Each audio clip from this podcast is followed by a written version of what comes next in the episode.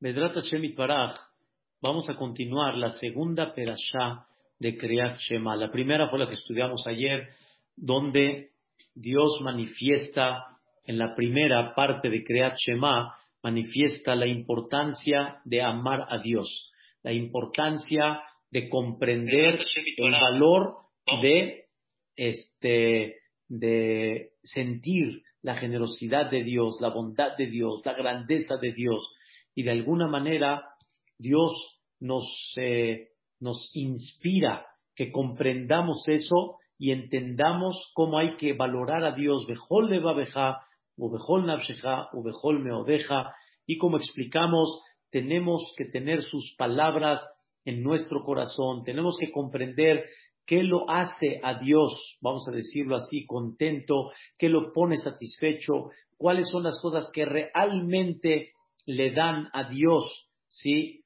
La satisfacción de que estamos en el buen camino y eso es lo que debemos de llevar a cabo todos los días y lo leemos todos los días para recordarlo y para poder dirigirlo.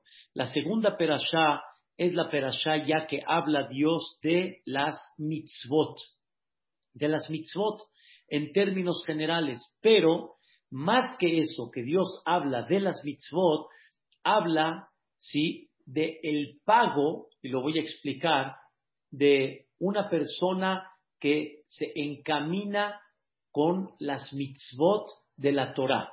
Y la Torah dice, Behaya im shamoa tishme'u el mitzvotai. En el momento que tú me prestes atención a las mitzvot que Dios te ordena, entonces va a venir una serie de bendiciones muy interesantes. Vamos a leer juntos un poquito lo que todos conocen del Shema. ya im shamoa tishme'u el mitzvotai significa y será cuando tú escuches, pero como dice ahí, shamoa tishme'u, oír, oirás.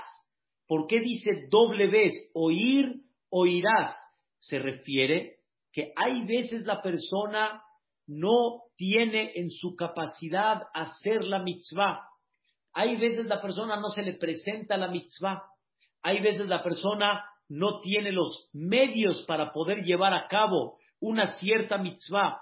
Pero de todas maneras, si la persona escucha y de alguna manera se propone que en el momento que tenga la oportunidad él va a hacer todo lo posible para llevarlo a cabo, entonces eso se llama como si ya hizo la mitzvah.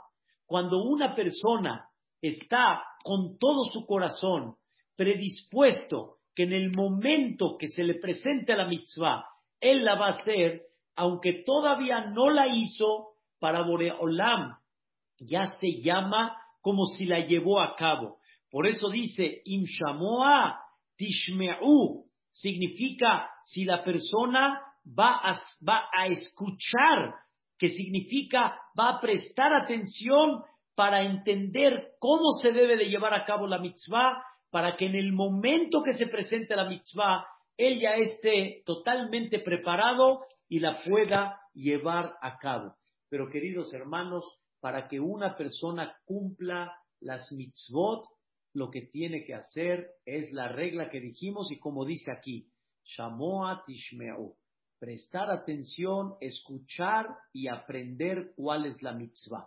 Si la persona no estudia o si la persona no escucha cuál es la mitzvah, ¿de dónde va a aprender? ¿De dónde va a saber qué sí es mitzvah, qué no es mitzvah? ¿Qué se considera pecado, qué no se considera pecado? Necesitamos, queridos hermanos, no decidir qué Dios quiere, sino entender qué Dios quiere. Decidir, eso es yo decido. Entender significa voy a estudiar y voy a ver lo que realmente Dios espera de mí. Y ya nos entregó una Torah y Dios te dice, si vas a prestar atención a las mitzvot que yo te voy a ordenar. Y como dice, de allá en Tishmeu el mitzvotai. Mitzvotai significa lo que yo te ordené, no lo que tú piensas, no lo que tú supones, sino lo que realmente yo te ordené. Asher anoji etchem ayom. Lo que realmente te ordeno, pero con todo mi amor, con todo mi cariño, entendiendo que es para tu bien, que no te prohíbo o no te obligo por algún motivo personal, sino todo el propósito de lo que te prohíbo y lo que te obligo realmente es para tu bien. Por eso dice anoji, no dice ani. De allá en Shamuat el mitzvotai, asher anoji, no dice asher ani, sino anoji. ¿Qué es anoji? Quiero que recuerdes ese mandato que dice Anoji Hashem Elokeja Asher Otzetija Meeretz Mitzrayim. Yo te saqué de Egipto y acuérdate que todo lo que te saqué de Egipto es para demostrarte el amor que te tengo, el cariño que te tengo. Ve el espectáculo que hice para ti. Ve lo que hice pedazos por aquella persona, aquel pueblo que se metió contigo. Ve todo lo que te protegí cuando saliste de Mitzrayim. Ve cuando te puse todas las nubes celestiales. Ve cómo no te dejé abandonado en el desierto. Cómo te di agua, cómo te di comida. Y por lo tanto, esto que te estoy ordenando, te lo estoy ordenando con todo mi cariño, con todo mi amor y con todo el beneficio para ti. Y por eso dice, Asher etchem. Etchem quiere decir a ustedes, de todo el mundo, nada más a ustedes les ordené. Nada más a ustedes los guié con estas mitzvot. Quiero que sepas que la mitzvah es beneficio para ti. Te di un regalo al darte 613 mitzvot. Y esto, escuchen qué interesante. Le et Elohechem.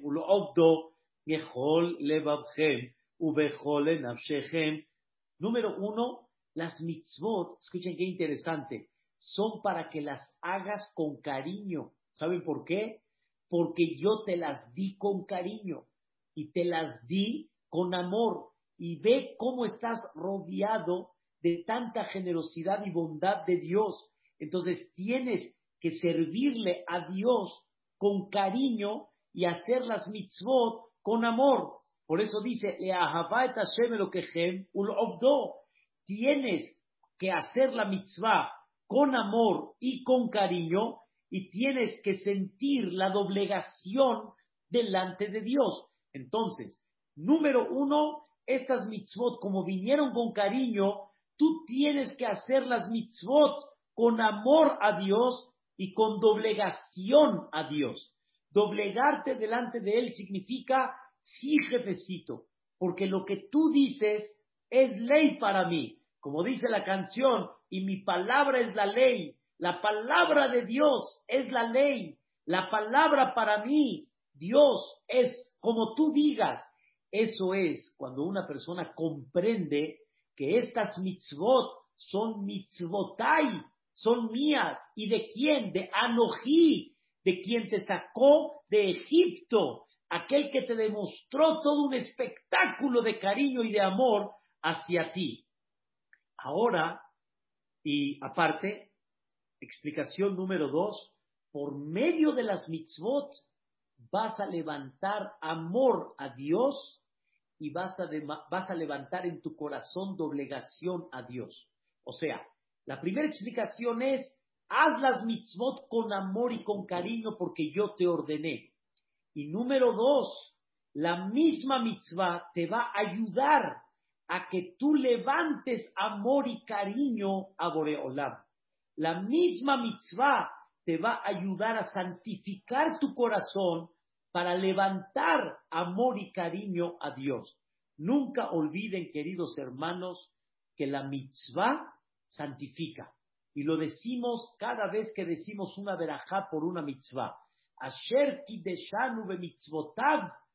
Uno, cuando hace la mitzvah, kideshanu, nos santificas por medio de la mitzvah. Y cuando decimos la verajá, agradecemos a Dios que me santificó por medio de la mitzvah. No tenemos idea qué tan importante es ayudar a un yehudí para hacer una mitzvah, porque esa mitzvah al final lo va a santificar y eso poco a poco le va a provocar a llegar a un nivel cada vez más arriba de amor, un nivel de doblegación a nuestro Creador. Entonces son dos cosas. Número uno, comprende que tienes que hacer la mitzvah con amor y con cariño por lo que has recibido de Dios. Y número dos, la misma mitzvah, su propósito es le et Hashem para amar a Dios, do, y para servirle a Él, levavchem, con todo corazón, y con toda voluntad. O sea, servirle a Dios con todo corazón, que ese sea mi anhelo, servirle a Dios, que ese sea mi voluntad propia, servirle a Dios. Sin embargo, dicen nuestros sabios, ¿cómo se le sirve a Dios? Bejol levavjem. ¿Cómo se le sirve a Dios con todo corazón? Amar con el corazón lo entendemos. Servir a Dios con todo corazón, ¿qué significa? Dicen nuestros sabios, no nada más servirle con, con, corazón, que de veras el, el acto y el corazón van unidos uno con el otro y que hago las cosas desde el fondo de mi corazón, sino hay algo más, dicen nuestros sabios. Servir a Dios con todo corazón significa servir a Dios con el corazón. No servir a Dios con todo corazón, sino con el corazón. ¿Y cómo se le sirve a Dios con el corazón? Dicen nuestros sabios por medio de la tefilá, con el rezo. Con el rezo le sirves a Dios con el corazón. ¿Por qué? Porque no hay una cosa que demuestre que estás conectado con Dios como el rezo. El rezo tiene dos, dos formas de llevarlo a cabo. Rezar, pronunciar el rezo y de alguna manera le preguntan a uno, ¿ya rezaste? Ya. ¿Ya hiciste tefilá? Ya. Ella hizo tefilá. Pero por otro lado, queridos hermanos, tefilá, cuando una persona no se conectó con Dios, significa no habló con Dios, entonces no hizo la tefilá correctamente. ¿Cómo se sirve a Dios con el corazón? No con todo, sino con el corazón. ¿Dónde se ve que la persona le sirve a Dios con el corazón? En el rezo. Una vez platicamos que hay gente cuando termina el rezo, cuando termina Shahrit, por ejemplo, se acercan al Ejal, se acercan a donde está el Sefer Torah y empiezan a pedir tefilá. Y me acerco y les pregunto, una pregunta, ¿no rezaste antes? Te acercas a donde está el Sefer a pedir. ¿Por qué te acercas a donde está el Sefer a pedir? ¿Qué no pediste antes o qué? Cuando estabas en la amidad, ¿No pediste? La respuesta es, hay veces rezamos, pero no nos concentramos y realmente no pedimos. Y como que no me puedo ir sin pedirle a Dios, pero como no le pediste en el rezo, concentrarse en el rezo, eso significa servirle a Dios con el corazón. Me conecto con Él, hablo con Él. Qué tan bonito es que empecemos a abrir en nuestros corazones que el rezo significa hablar con Dios. Estás hablando directo con Dios. Número uno, lo alabas para entender delante de quién estás parado. Le pides sabiendo que dependes de Él en todo momento y en todo detalle de la vida. Y número tres, le agradeces a Dios por todo lo que te ha dado, por la vida, por la base, por la salud, por el dinero, por la parnasá, etcétera. Todo esto tiene que ser de forma natural y para que sea de forma natural tiene que la persona estar concentrada con su corazón. Sigue la perashá. La persona que escuche a Dios la persona que estudie todas las mitzvot para estar listo y cumplirlas en el momento que se presente. Esas mitzvot que yo te ordené con cariño, que yo te ordené para tu bien, esas mitzvot que te van a provocar amar a Dios, te van a provocar servirle con humildad, esas mitzvot que debes de hacerlas con amor y con cariño, si ya llevaste a cabo esto, vean lo que Dios le dice al pueblo de Israel. Miren la bendición que Dios le da al pueblo de Israel. Si lo llevarás a cabo de esta forma, Benatati metar al y to lloré un malcosh.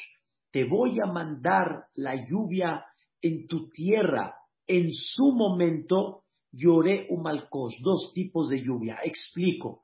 Número uno, no dice y va a caer la lluvia, sino te voy a mandar la lluvia. ¿Por qué dice te voy a mandar la lluvia? Si Dios manda todo, todo lo que hay en la vida Dios lo manda. Pero ustedes saben que hay una llave que nada más está en manos de Dios. Y que esa llave no es natural. Esa llave no depende del ser humano. Nada más está en manos de Dios. Normalmente Dios nos dio un mundo que lo trabajamos, sembramos y de alguna manera cortamos, armamos, pero hay algo que no está en las manos del ser humano, la lluvia. La lluvia desde que Dios creó el mundo hasta el día de hoy, esa no tiene una conducta natural. Sí, pero no. ¿Cuántas veces estamos esperando lluvia y no baja?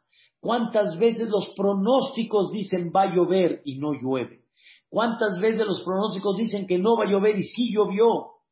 Todo eso refleja que es un pronóstico, mas no está en tus manos que hoy llueva, que mañana llueva, que pasado mañana no llueva. Toda la lluvia está en manos de Dios total. Dice la Gemara en mí tres llaves están en manos de Dios. Una de ellas es la de la lluvia. Por eso dice Benatati, yo te voy a mandar lluvia, veito, en su momento. Pero ¿saben qué significa en su momento? Hay dos puntos de en su momento. Número uno, en el momento que la tierra lo necesite, porque la tierra necesita en su momento, no puede llover cuando ya está pasando la temporada, cuando tal vez ya la, la, la semilla se pudrió, necesita ver lluvia en su momento. Pero hay una explicación hermosísima que dicen nuestros sabios qué significa Beito. ¿Saben ustedes que una de las cosas que frena la vida en muchas ocasiones es la lluvia? Y más en aquella época que no tenían coches, no tenían medios para poder protegerse de forma fácil, la lluvia frenaba, frenaba muchas cosas en la vida y aún nosotros también no es tan fácil. La lluvia puede llegar a frenar muchas cosas. La lluvia muchas veces es incómoda, aunque es verajá, pero por otro lado es incómoda. Pero si Dios mandaría la lluvia siempre en los horarios que la gente no está en la calle, por ejemplo, en las noches, que llueva, pero nada más en las noches. Y automáticamente la gente durante el día, que es cuando trabaja, sale. Y en las noches, cuando la gente ya está en su casa, ahí es cuando llueve. Eso también se llama beito. Eso también se llama en su momento. ¿Saben cuánta gente está en la calle en aquella época, por ejemplo, y pedían, por favor, hoy que no llueva, hoy tengo el trigo, hoy tengo la tela, hoy tengo la mercancía, si llueve se me puede echar a perder, no es momento, ahorita no. Entonces no se llama Beito. Si ustedes recuerdan, había una tefilá del Cohen Gadol que decía que no impida Dios las lluvias por el rezo de gente que estaba en el camino. Había gente que rezaba y decía, hoy no. Había gente que rezaba y decía, mañana no. Había gente que rezaba y decía, pasado mañana no. ¿Saben cuánta gente podía decir tefilá que no llueva por cuestiones personales, pero no, no era uno, podían ser varios. Y el Cohen Gadol tenía que rezar que esas tefilot no impidan la lluvia cuando el pueblo de Israel tenga necesidad. Pero ¿saben qué significa Beitó? Que tengo contento a todos. A los que están en el camino nunca los molesto. Y a los que realmente están en, ya en la casa, en la noche, no paralizo la ciudad, no impido que la gente siga trabajando. Es una belleza y eso se llama Beito, en su momento. Número dos, aparte de eso, lloré un malcos. Dios va a mandar lluvia apta para cada cosa en específico. Hay lluvia, escuchen bien, para pozos. Hay lluvia para árboles. Hay lluvia para cosecha. Cuando yo digo hay lluvia, para el pozo no sirve un chipi chipi nada más. Para llenar los pozos necesito una lluvia fuerte. Cuando estábamos eh, remodelando una de las tevilot de Maguen David, estábamos esperando a que llueva. Yo estaba esperando ansioso a que llueva para que el pozo de agua natural de lluvia se llene y con eso la tevilá empieza a funcionar. Y no llovía más que muy chipi chipi, así muy pequeño, de goteo en goteo. Yo necesitaba una lluvia como la de México, esa lluvia que, que, que, que inunda, vamos a decirlo así, en el buen sentido. Hay lluvia que se necesita para pozo, pero esa lluvia que inunda puede echar a perder la cosecha. Esa lluvia de cosecha no llena los pozos. Se necesita todo tipo de lluvia apta para cada una de ellas. Es una cosa increíble y eso se llama lloré Umalkosh, el tipo de lluvia. Y por eso, queridos hermanos, es importante que la persona pida las lluvias que sean Beitó y que sean Lloré Umalkosh. Y Dios nos dice que si vamos en el buen camino, pero ¿cuál camino? No el que yo pienso que estoy bien delante de Dios, sino el que Dios me dijo y me ordenó, el que está bien delante de Él, me puede dar la herramienta para que yo pueda seguir trabajando a Dios como debe de ser. Y no es pago por la mitzvah, porque pago por la mitzvah en este mundo no hay. El pago real va a ser allá arriba después de 120 años. Va a ser cuando llegue el Mashiach, Tzidkenu Vedrat Hashem. Pero el pago que estamos hablando acá es para que, es para que estemos tranquilos, para que estemos libres, para seguir sirviendo a Dios de forma correcta y que mi cabeza no tenga y no esté ocupada y preocupada que no está lloviendo, que no está habiendo buena producción, que la producción no está saliendo de forma correcta. Eso es lo que Dios nos está dando a entender dentro de, esta perashat de Beaya Im Shamua. Y quiero decirles algo muy importante. Dios, la primer bendición que nos da si nos portamos bien, como Él quiere, es la lluvia. Créanmelo, que la lluvia es muy importante, muy importante. Hoy vivimos en otra vida, no vivimos en los campos, no somos este, agricultores, no vivimos en el sembradío, pero la lluvia es muy importante. Número uno, como ya mencionamos ayer y antier, hay que pedir mucho por la lluvia que llene los pozos para seguir abriendo las llaves acá en casa y seguir teniendo agua. Hay que pedir a Dios que ilumine a nuestro país, que esas lluvias que son en abundancia, que aprendan a convertirlas en manjar. Como así dijo, así dijeron los israelíes, dice, los israelíes decían, nosotros convertimos esta lluvia de México en, en manjares. En Israel no tienen este tipo de lluvias. Número dos, hay que pedir que estas lluvias nos ayuden a seguir teniendo producción, porque cuando Hashem llegas al súper y no tenemos idea, quiero que por favor cada uno empiece nada más a mirar cuántas cosas vienen producto de la lluvia. No te diste cuenta, no prestaste atención, pero ¿saben cuántas cosas son producto de la lluvia? Es increíble. La primer bendición que Dios nos quiere dar es la lluvia. Igualmente está escrito en Perashat Bejukotai que la persona que se encamine en los, en los estatutos y las mitzvot de Dios, dice Benatati Gishmechem Beaitam. Esa es la primera bendición que hay. Importante, queridos hermanos, prestar atención a la bendición de la lluvia y realmente cada vez que llueva, vean que es una bendición y vean cómo se nubla el cielo cuando se nubla el cielo, las nubes siempre representaron la presencia de Dios, siempre. Cuando decimos, Adonai y Mosham, y Dios bajó con la nube y se paró delante de Moshe. Dios siempre se presentó en el desierto con una nube, una nube que representa que no puedes ver directamente, que no hay claridad sobre lo que es. Hu, Hashem Itbaraj. Pero sin embargo, la presencia de nube es la presencia de Dios. Por eso está escrito que cuando hay lluvia, es momento de bendición, es momento de pedir, es momento que se conectan el cielo y la tierra, es, el, es el momento que el cielo le dice a la tierra, ahí te va la bendición. Esa es la primera bendición. Y dice Dios, y aparte que va a venir lluvia en su tiempo, ve a de ganeja, izareja. Tú vas a recopilar tres cosas que son muy básicas. Cereal, que es el trigo, cebada, avena, centeno y espelta, y aparte de eso vas a cosechar tiro vino, uva, que la uva representa el vino que era y es la bebida importante que alegra el corazón de la persona en medida correctamente como se debe de tomar un vino de Itzahareja.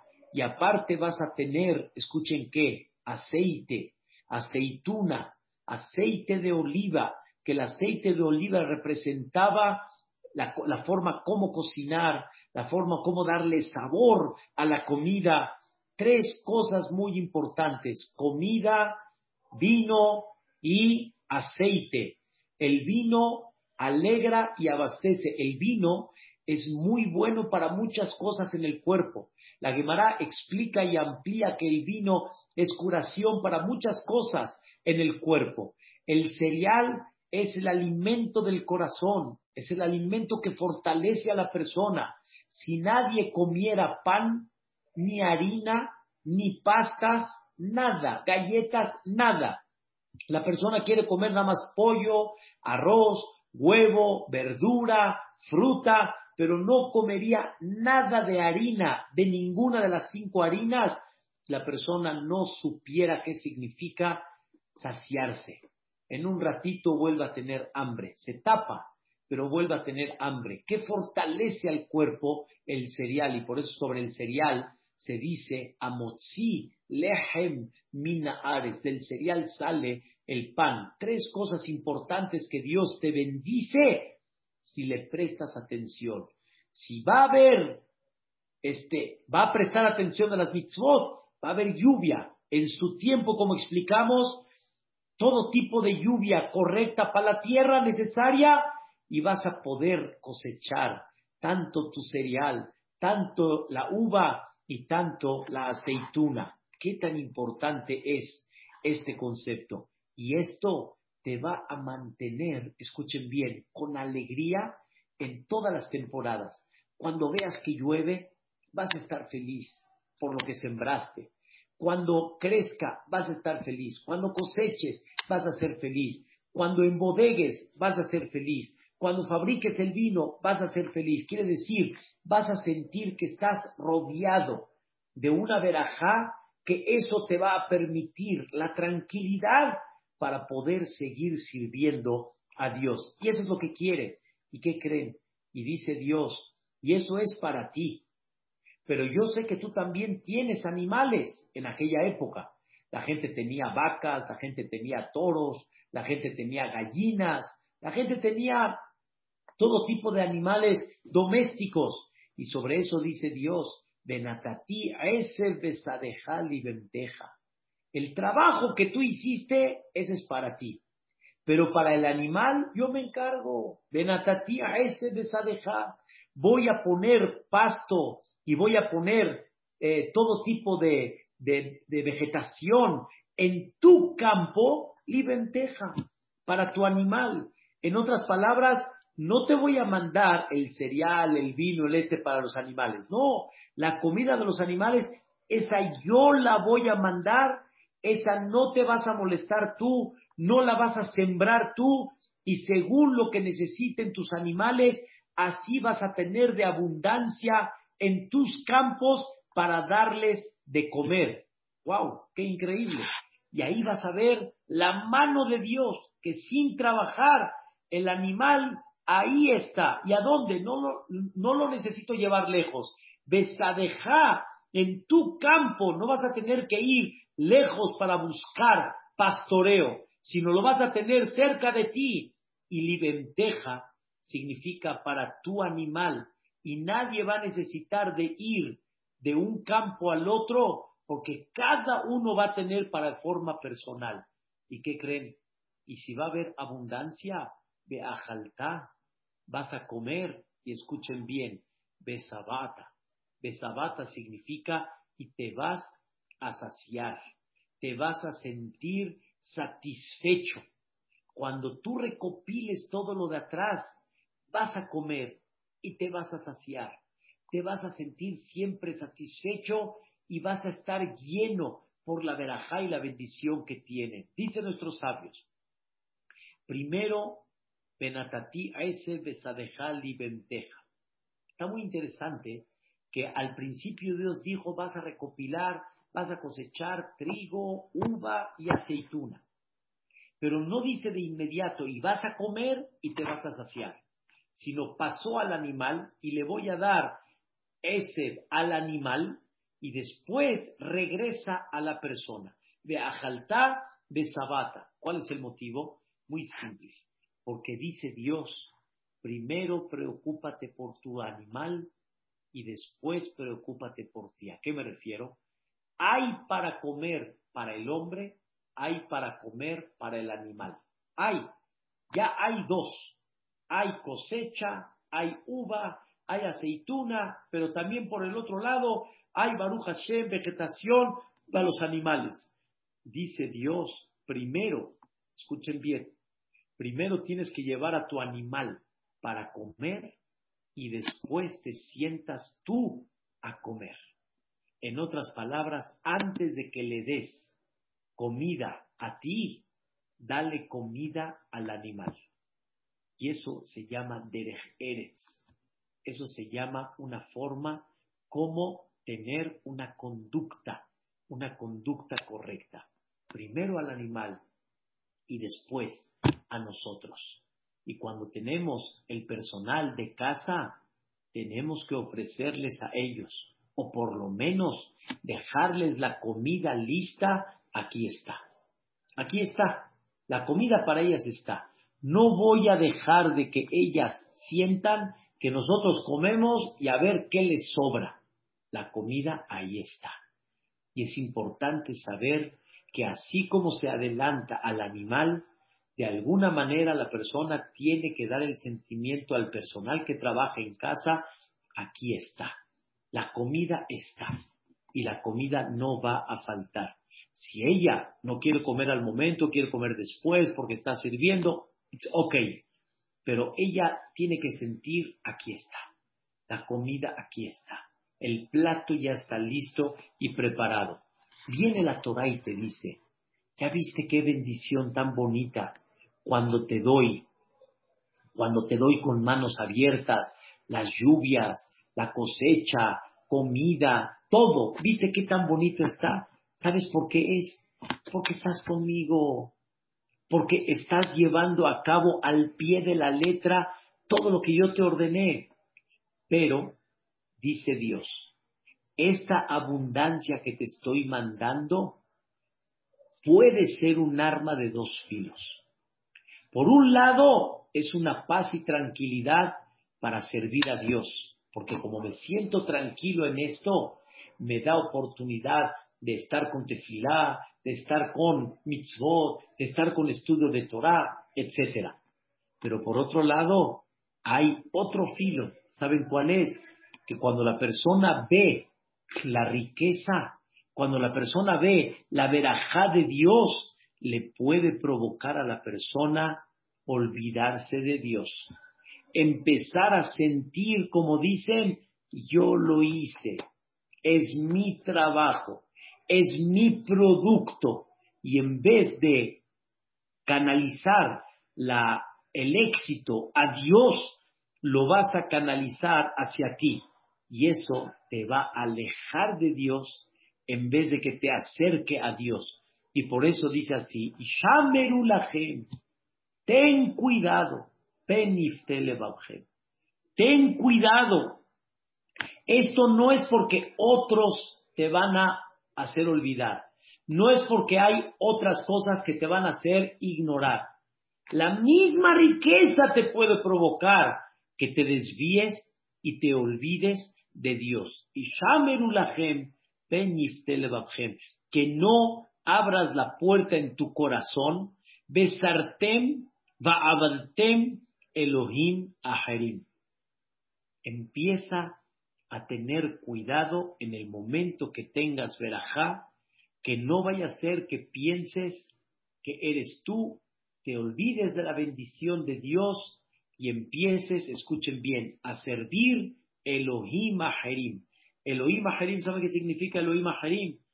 Elohim Aharim es cuando una persona empieza a sentir, este fui yo, este fue fulano, y sacas a Dios del mapa, y eso se llama Elohim Aharim. Eso no se llama, aparentemente, no es la Abodazara la que sabemos, sino es el canalizar que otros fueron la causa, canalizar que yo fui la causa, pero ya olvidamos que Dios fue la causa. Y entonces, si te olvidas de Dios, si empiezas a canalizar todo eso que fuiste tú y no fue Dios, ¿saben qué va a pasar? Viajará a Fashem. Entonces Boreolam se va a molestar. y va a empezar a cerrar la llave. Va a empezar a cerrar la llave. Velo y. Va a empezar a dejar de haber lluvia aunque la naturaleza diga, no va a haber lluvia. Porque cuando Dios quiere cerrar la llave, la cierra. Ya no va a haber matar, no va a haber lluvia. Haaret, y la tierra no va a dar su fruto y su producto. Va a temerame a la Ares a y la persona puede empezar a perder vida en la tierra realmente es por causa de esto. Y esto no es nada más lluvia, esto no es nada más cuestión de, producto de tierra. Es traducido hoy en día, se cierra la llave y no hay ventas, se cierra la llave y no se rentan las propiedades, se cierra la renta y no hay dinero para pagar, se cierra la renta, ya no hay producción. Hay muchas formas como decir que se cierra la, la llave. Y todo esto muchas veces no entendimos. ¿Saben de qué provino eso? Por falta de canalizar el éxito a Dios completito. Y no fue Dios. ¿Quién fue? Allah. Boreolam. Él fue. Hubo, el, domingo hubo un premio Maguen David a tres señoras muy especiales. La señora Ruti Alea Shalom, Ruti Hailu, la señora Estrella Shivadela Haim la señora Judy Michan. Cuando les entregaron el premio, tanto la señora Estrella como la señora Judy dijeron estas palabras. El premio no es para nosotros. El homenaje no es para nosotros. El homenaje y el premio es para Dios. Ahí se me enchinó el cuerpo. Entendí qué bonito y qué increíble empezar a canalizar escuchen bien, a Dios. Dios me dio la herramienta para que la pueda llevar a cabo. El homenaje no es a mí, el homenaje es a Dios. Dice el Gaón de Vilna, ¿por qué Moshe Rabbenu no está recordado en toda la Agadá de Pesa? Y Moshe habló, y Moshe hizo, y Moshe puso el palo. No está recordado Moshe en toda la Agadá de Pesa, ¿por qué no? Está recordado el pasuk que habla de Moshe. Vaya, a Moshe Abdo, pero no está recordado a Moshe como el director de toda esta orquesta. Dice el Gaón de Vilna, para nunca olvidar que Moshe fue un intermediario de Dios. Y Moshe mismo siempre lo que hizo fue en nombre de Dios. Y nunca se adjudicó nada para él. Por eso la Agadá de Pesach no menciona a Moshe para que siempre comprendas que todos somos intermediarios. Y por eso decimos en el cántico de Nishmat, en Shabbat, Ulcha levadeja anachnu modim. Ulcha levadeja, a ti nada más, anachnu modim, que me mandaste a este cliente, que me mandaste a esta persona, que me mandaste a mi esposa, que me mandaste a mis hijos, que me mandaste a levadeja. Cuando una persona concentra y canaliza la raíz de todo es Boreolam, es cuando hay veraja. Pero cuando se cierra la llave, cuando la persona canaliza las cosas a otros y se olvida uno de Dios. Hay veces, queridos hermanos, en el corazón hay que sentir, sí, le agradezco a tal persona que me prestó, le agradezco a tal persona que me ayudó, pero a ti Dios en mi corazón te agradezco que me mandaste gente fina para que me ayude y para que me dé avance en muchas cosas que yo necesitaba.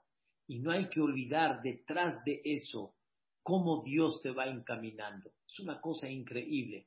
Y por eso dijo una vez un jajam, cuando estaba en la boda de su hijo, se paró y interrumpió, el, eh, interrumpió la música y le dijo a todos, estoy muy contento y vieron, Jajam estaba bien contento.